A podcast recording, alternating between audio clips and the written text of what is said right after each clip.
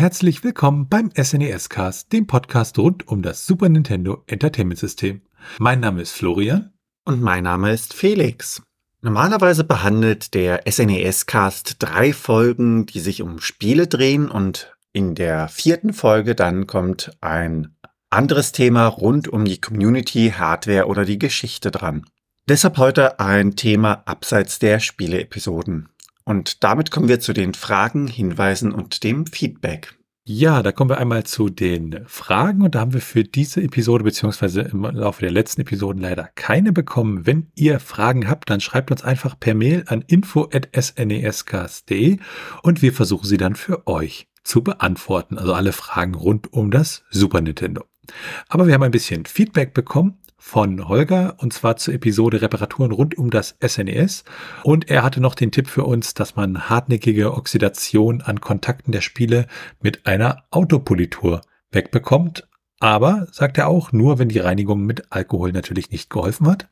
Und dann hat er noch einen äh, ja, entsprechenden Dienstleister empfohlen, nämlich videogamesreanimate.de. In der heutigen Episode behandeln wir Speedruns. Speedruns an sich haben wir ja zum jeweiligen Spiel immer in unseren Episoden mitbehandelt und heute wollen wir das Ganze ein wenig genauer beleuchten. Da schauen wir uns zuerst einmal den Hintergrund genauer an. Unter dem Begriff Speedrunning versteht man allgemein eigentlich das Durchspielen eines Videospiels, beziehungsweise mitunter je nach Kategorie auch das Durchspielen eines Abschnitts. Und das Ziel dabei ist es, das Spiel so schnell wie möglich zu beenden. Je nach Kategorie gibt es da auch unterschiedliche ja, Regeln. Es kann zum Beispiel sein, dass man gewisse Bugs im Spiel ausnutzt, um Zwischensequenzen oder ähnliches zu überspringen. Beim Speedrunning gibt es auch verschiedene Plattformen, bei denen man die jeweiligen Rekorde mit der dazugehörigen Kategorie einsehen kann. Und mitunter gibt es auch viele Videos, die zeigen, wie dieser Speedrun vonstatten ging. Auch auf YouTube und Twitch sind Speedruns verbreitet.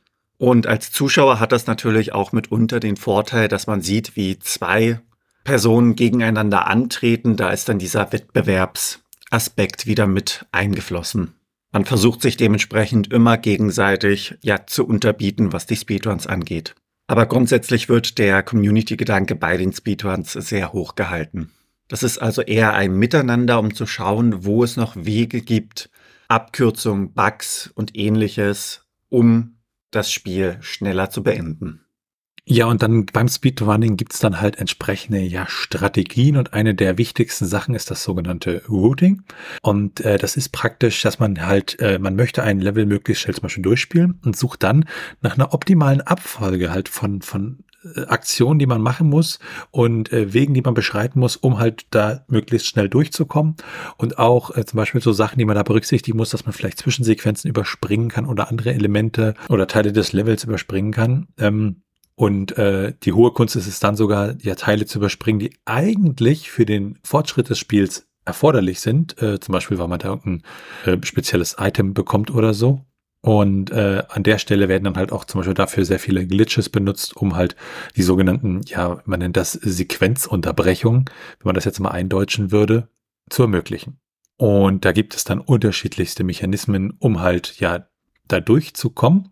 Und äh, neben den eigentlichen Speedruns, wo das von Hand gemacht wird, gibt es auch sogenannte Tool Assistance Speedrun, also ein Speedrun, der praktisch ähm, ja bei dem spezielle Werkzeuge benutzt werden, die zum Beispiel automatisch die entsprechenden Tasten drücken, wo man sozusagen einen theoretisch perfekten Durchlauf ja erstellen kann. Und äh, das beflügelt auch wiederum, dass das Speedrun von Hand, nenne ich es mal, weil natürlich da dann ja geguckt werden kann, was wäre theoretisch möglich und bestimmte Sachen, bei denen man früher dachte, das ist nur ein ja äh, Tool Assistant Speedrun schafft, sind mittlerweile von geübten Speedrunnern auch so möglich, weil sie dann halt entsprechend sehr, sehr präzise spielen können. Und also diese beiden Kategorien, die, die, die Speedruns, wo halt ein Mensch noch davor sitzt und äh, Tool Assistant Speedruns werden halt nicht irgendwie als Konkurrenz gesehen, sondern die beflügeln sich halt gegenseitig, weil das halt auch zu diesem Forschungsprozess ähm, ja dazugehört, um in den Spielen neue Dinge zu entdecken. Grundsätzlich werden die Speedruns ja in unterschiedliche Kategorien unterteilt ähm, und je nach Kategorie gibt es zum Beispiel unterschiedliche ja, Sachen, die gemacht werden dürfen gemacht oder nicht gemacht werden dürfen. Es gibt zum Beispiel die Kategorie Any Person und da geht es halt darum, das Spiel so schnell wie möglich zu beenden und an sich ist alles erlaubt. Dann gibt es äh, die Kategorie 100%. Da muss man zum Beispiel je nach Spiel alle Gegenstände erhalten oder eine entsprechende andere Messgröße für das Spiel dann finden. Schön ist auch, es gibt die Kategorie Low Person. Da geht es halt darum, ja möglichst wenig von dem Spiel äh, zu schaffen.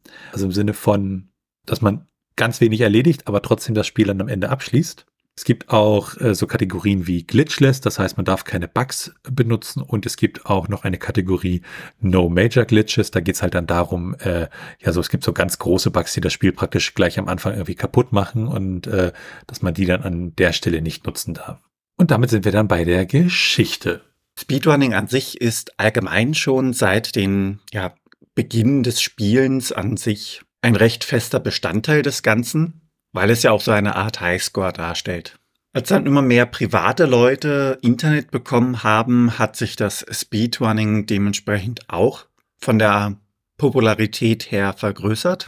Es entstanden dann noch Websites und eine Online-Community, die das Ganze dann wiederum angefeuert hat.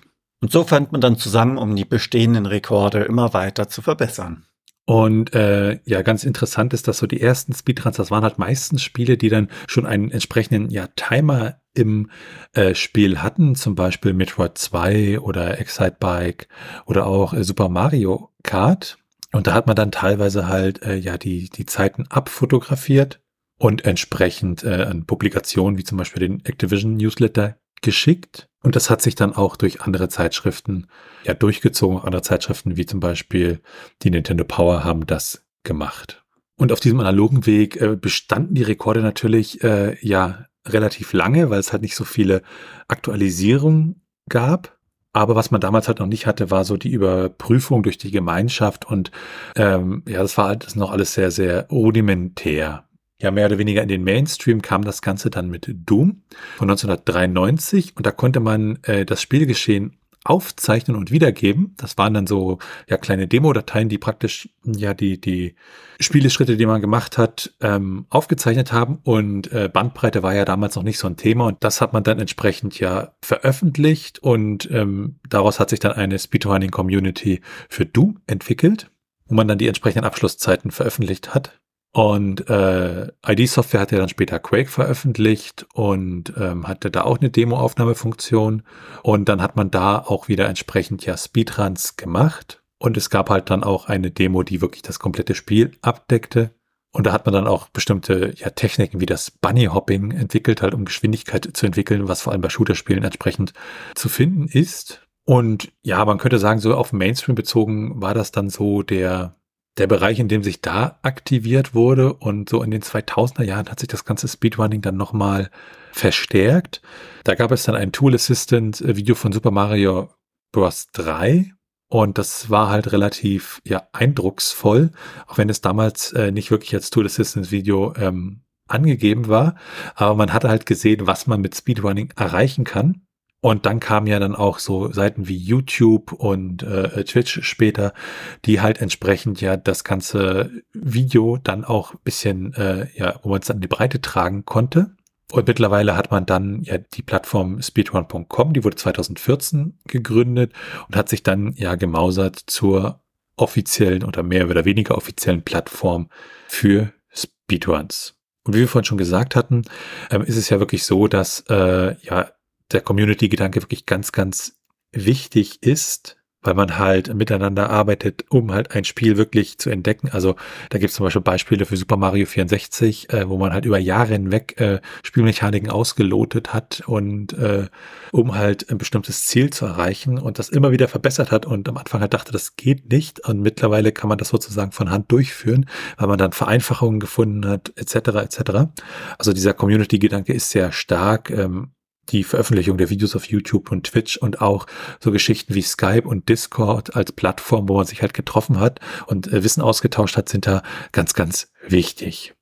Also wenn dann ein Speedrunner einen wirklich einen Rekord schafft, ähm, dann ist es meistens so, dass der dann halt wirklich auf den Schultern von Giganten steht, weil da halt Jahre um Jahre halt äh, ja Forschung reingesteckt wurde, um halt den besten und optimalsten Weg durch ein Spiel zu finden. Und selbst wenn man den hat, dauert es natürlich ewig, bis man halt den entsprechenden ja, Versuch dann auch mal geschafft hat, weil Menschen machen nun mal Fehler und äh, man muss dann auch entsprechend das immer und immer wieder probieren.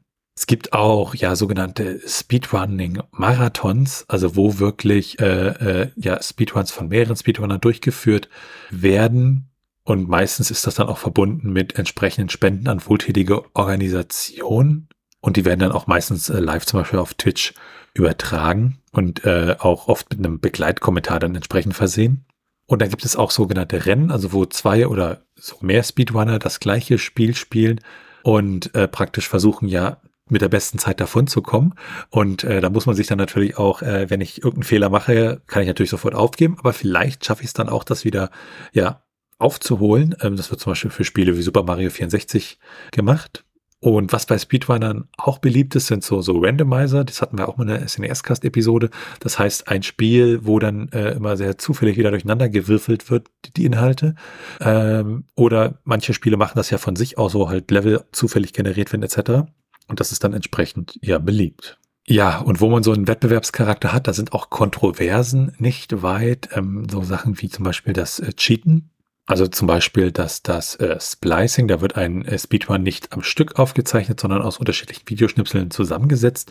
Die müssen dann nicht mal alle von einem selbst äh, sein. Und das ist natürlich äh, ja nicht sehr schön. Diese Speedrun-Läufe, die man einreicht, die werden sich auch wirklich sehr, sehr genau angeguckt. Da sind dann auch Spezialisten für das Spiel dabei, die sich das anschauen. Und zumindest, wenn man solche äh, Runs halt man selbst gemacht hat, aber halt aus unterschiedlichen Läufen zusammengeschnitten hat und das nicht angibt, dann ist das halt, äh, ja, das dann unter Schummeln gewertet. Und dann gibt es noch das sogenannte Taskspotting, wo man dann sozusagen ja an einer echten Konsole, aber trotzdem Tool Assistance Controller-Eingaben macht. Und dann gibt es auch sogenannte Sachen, äh, wo halt der Spieletimer selbst geändert wird, was natürlich äh, relativ schnell auffällt, weil halt spätestens, wenn ich dann unter den ersten drei Plätzen bin, werden sich die Speedruns dann halt entsprechend genau ja auch angeguckt. Und es gibt auch Varianten, wo in Zeitlupe gespielt wird und das Video dann entsprechend schneller ja zusammengemacht wird.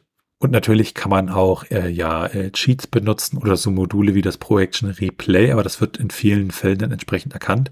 Es gibt zum Beispiel den Fall eines Minecraft Speedruns, wo dann äh, ja der Zufallsgenerator manipuliert wurde, damit äh, er in diesem Speedrun wesentlich mehr Glück hat. Und äh, ja, das muss, wurde dann sozusagen erkannt, das wurde dann auch entsprechend ja mal ausgerechnet, mathematisch hinterlegt, warum das nicht sein kann. Und das mit sehr, sehr hoher Wahrscheinlichkeit äh, in diesem äh, Speedrun geschummelt wurde und entsprechend äh, das Ganze dann auch, äh, ja, dann am Ende rausgekommen ist. Und was auch früher ja äh, Mode war, war halt einfach falsche Zeiten anzugeben.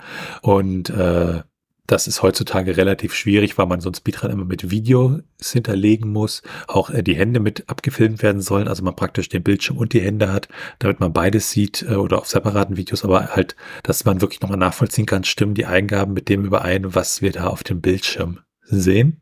Und grundsätzlich ist es dann auch so, dass die Community da wirklich sehr viel äh, ja, Wert drauf legt, ähm, die Speedruns dann zu verifizieren und das Ganze äh, Stück für Stück auseinanderzunehmen, ob wirklich äh, hier ein valider One vorliegt. Also Schummeln ist an der Stelle äh, ja nicht geboten und sollte man auch nicht machen, ähm, allein schon aus Fairnessgründen natürlich. Und äh, ein Rekord, den man auf sich auf diese Art und Weise natürlich dann erschlichen hat, ist irgendwie ja für einen selbst auch irgendwie nichts wert und eher unschön. Und damit kommen wir zu den Spielen, die vielleicht so ja sehr gut geeignet sind für Speedruns. Es gibt ja Spiele, die eignen sich besser für Speedruns als andere Spiele. Da wurden ja bereits Doom und Quake genannt. Und auch die Metroid-Serie ist sehr bekannt und beliebt für Speedruns. Das sieht man dann auch an der Community, die in diesem Bereich recht groß ist und dementsprechend sehr viel dokumentiert. Und bei Metroid ist es ja auch so, dass der Spieler belohnt wird, wenn er das Spiel schnell durchspielt. Eine weitere beliebte Serie für Speedruns ist die Super Mario Serie. Um da optimale Zeiten zu erzielen, werden sehr viele Glitches benutzt. Und auch für Super Nintendo gibt es Spiele, bei denen gerne Speedruns gemacht werden, unter anderem Yoshi's Island. Aber auch andere Spiele, wie zum Beispiel das Rollenspiel Secret of Evermore, ist bekannt und beliebt bei den Speedrunnern. Und das Speedrunning ist natürlich nicht nur auf ältere Spiele begrenzt, sondern es gibt da auch neue Spiele wie zum Beispiel Minecraft, Dark Souls und Portal, die gespielt werden. Auch Indie-Spiele wie zum Beispiel Spelunky und Cuphead sind beliebte Titel bei den Speedruns. Und damit schauen wir uns an, wie der Einstieg in das Speedrunning gelingen könnte und wie das Ganze aussehen könnte. Das ist natürlich erstmal grundsätzlich so, wir gucken uns das jetzt mal aus äh, Sicht des Super Nintendos mal an. Und ähm, ja, grundsätzlich kann man sagen, natürlich jedes Spiel ist Speedrunning-fähig. Manche besser, manche schlechter. Es gibt auch schöne Videos und Guides, die dem entsprechenden Spielen helfen. Und vielleicht hat man ja ein Lieblingsspiel, bei dem man gerne ja Speedrunning betreiben würde. Und dann kann man sich auch für das Spiel nochmal die speziellen Guides angucken, die halt zeigen, was für Glitches etc. sind in dem Spiel zu finden. Ähm, grundsätzlich ist es ja so, dass man bei äh, ja, Spielen für die Konsole, eine Konsole ist ja zumindestens, wenn wir jetzt das Super Nintendo anschauen, sehr standardisiert und äh, die Spiele sind auch meistens nicht gepatcht. Also es gibt da zwar auch manchmal unterschiedliche Versionen äh, des gleichen Spiels, wenn die relativ lange auf dem Markt waren, dass man noch mal ein Bugfix-Release hinterhergebracht hat, aber an sich im Gegensatz zu PC-Spielen, vielleicht mit wirklich sehr, sehr unterschiedlichen Patchständen, ist die Vergleichbarkeit bei Konsolenspielen besser gegeben. Auf der anderen Seite muss ich natürlich äh, entsprechende Hardware dann haben oder ich nutze Emulatoren. Da gibt's aber halt Diskussionen, ob das entsprechend gut ist, Emulatoren dafür zu benutzen oder ob man halt auf dem echten Super Nintendo spielen muss. Was es auch noch zu berücksichtigen gibt, ist ja dann, welche Version man spielt. Zum Beispiel beim Super Nintendo spiele ich die japanische, spiele ich die ähm, amerikanische, spiele ich die europäische Version und da haben wir dann auch den Unterschied zwischen einem PAL-System mit ungefähr 50 Hertz und einem NTSC-System mit 60 Hertz Bildschirmwiederholfrequenz, was auch bei Speedruns wieder relevant sein kann. Und grundsätzlich ist es so, äh, bei den Emulatoren, da gibt es ja heute Emulatoren, die wirklich fremd genau das äh, Super Nintendo emulieren. Und da ist es natürlich dann auch besser, das Ganze auch für Streaming etc. zu benutzen.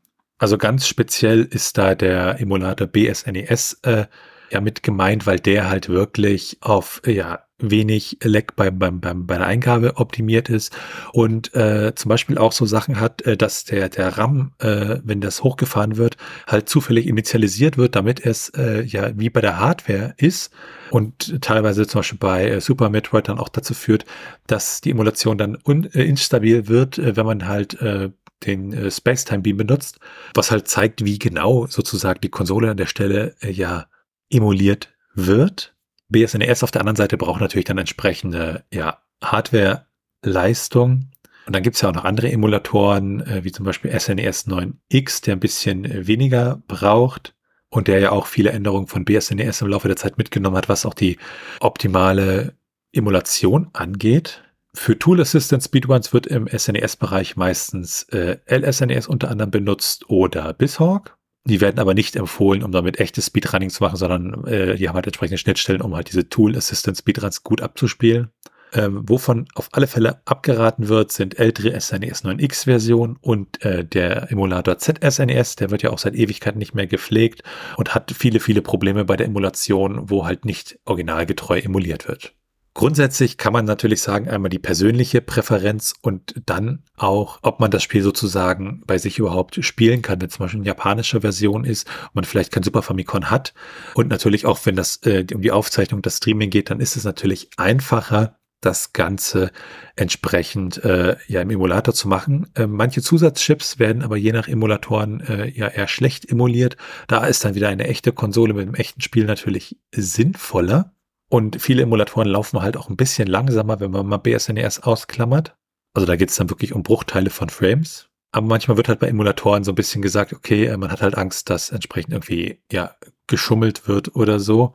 Und da ist man dann auf einer echten Konsole natürlich irgendwo besser dran. Aber grundsätzlich kann man sagen, wenn man sich mal so speedrun.com anguckt und die Rekorde anguckt, dass man halt immer eine Mischung hat aus äh, auf echten Konsolen gespielt oder im Emulator. Ja, dann, wie gesagt, nimmt man das meistens auf, äh, macht vielleicht auch noch Videos von seinen Händen, wie halt das Spiel dann entsprechend bedient wird. Und es gibt auch so sogenannte Timer-Applikationen, die dann da genutzt werden, um halt äh, anzuzeigen, okay, ich darf jetzt in dieser Szene noch äh, x Sekunden brauchen, dann muss ich in die nächste und so weiter und so weiter. Zum Beispiel Live-Split, äh, was dann auch in entsprechende Streaming-Applikationen wie Streamlabs äh, dann eingebunden werden kann, wenn man das Ganze zum Beispiel live streamt. Und äh, ja, wem sowas Spaß macht und wem auch ein Spiel am Herzen liegt, das ist natürlich dann immer was, was man dann auch wirklich intensiv als Hobby betreiben kann. Damit sind wir dann bei der Meinung. Also Speedrunning an sich ist total toll, finde ich, äh, weil man halt, äh, ja, ich sag mal, die Spielmechanik teilweise kaputt bricht, was an der Sache dann wirklich schön ist.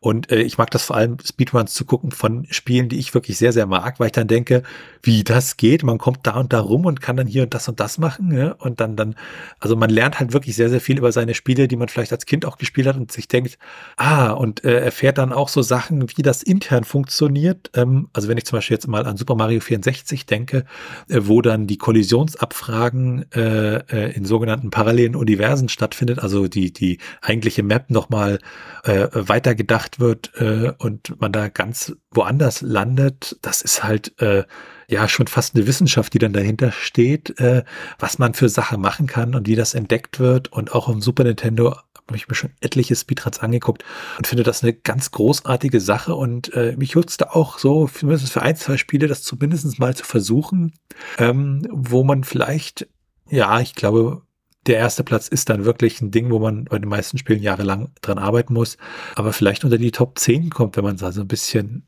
Elan und, und Motivation hineinsteckt. Wie sieht das bei dir aus, Felix? Ich bin teilweise echt erstaunt, wie schnell man ein Spiel durchspielen kann. Bei Super Mario 64 habe ich mir ein paar Speedruns angeschaut und musste immer wieder staunen über Glitches, Bugs und ähnliches die ausgenutzt werden, um das Spiel zu verkürzen. Teilweise aber auch Sprünge, bei denen ich gar nicht gewusst habe, dass die funktionieren. Ich verstehe auch den Reiz an den Spielen, dass man sagt, man möchte das schneller durchspielen, also diesen Wettbewerbscharakter. Allerdings bei wirklich längeren Spielen, also ein äh, Speedrun, der gewissermaßen keine Sheets und Bugs und ähnliches benutzt, empfinde ich das doch wirklich als Geduldsprobe, das Ganze zu machen, auch was nicht lineare Level angeht, weil da ist es ja dann noch um einen weiteren Aspekt schwieriger. Erstaunlich finde ich auch die Tatsache, dass die Community die Bugs und ähnliches findet und dann so zu nutzen weiß, um das Spiel schneller zu beenden. Das ist ähm, teilweise wäre ich ja gar nicht auf die Idee gekommen, gewisse Techniken anzuwenden, um dann in das nächste Level zu kommen. Da frage ich mich immer, wer hat das als erstes entdeckt und wer kam dann auf die Idee, das Ganze so zu verändern, dass man das nutzen kann, um das Spiel zu verkürzen. Wenn man sich dann teilweise die Bugs, die benutzt werden, anschaut, sind das so Standard-Bugs in Anführungszeichen, die man jederzeit benutzen kann. Also wie glitscht man durch eine Wand hindurch, durch einen gewissen Sprung an einer gewissen Stelle geht das. Und das funktioniert an jeder Wand. Es gibt allerdings auch Bugs, die sehr, sehr, sehr speziell sind. Und wie gesagt, wie findet man das? Und dann auch die dementsprechende Anwendung. Das sind Dinge, die mich immer wieder erstaunen. Und damit sind wir am Ende dieser Episode vom SNES Cast. Wenn ihr Fragen, Anmerkungen, Themenvorschläge oder Kritik habt, dann könnt ihr uns gerne schreiben per Mail an info@snescast.de und ihr könnt uns auch auf unserer Webseite unter den einzelnen Episoden Kommentare zu diesem hinterlassen. Bewertet uns bei Apple Podcasts und anderen Podcast-Portalen und natürlich könnt ihr uns auch persönlich empfehlen. Ihr könnt uns auf Steady unterstützen, da freuen wir uns drüber und es hilft uns, diesen Podcast zu machen. Ihr erhaltet dafür das eine oder andere kleinere Benefit. An unsere bisherigen Unterstützer an dieser Stelle nochmal ein ganz, ganz großes Dankeschön. Alles weitere dazu und rund um den Podcast, wie zum Beispiel den Link zu unserem Discord-Server, unserem Community Hub oder unseren Social-Media-Präsenzen, findet ihr auf snescast.de. Tschüssi. Ciao.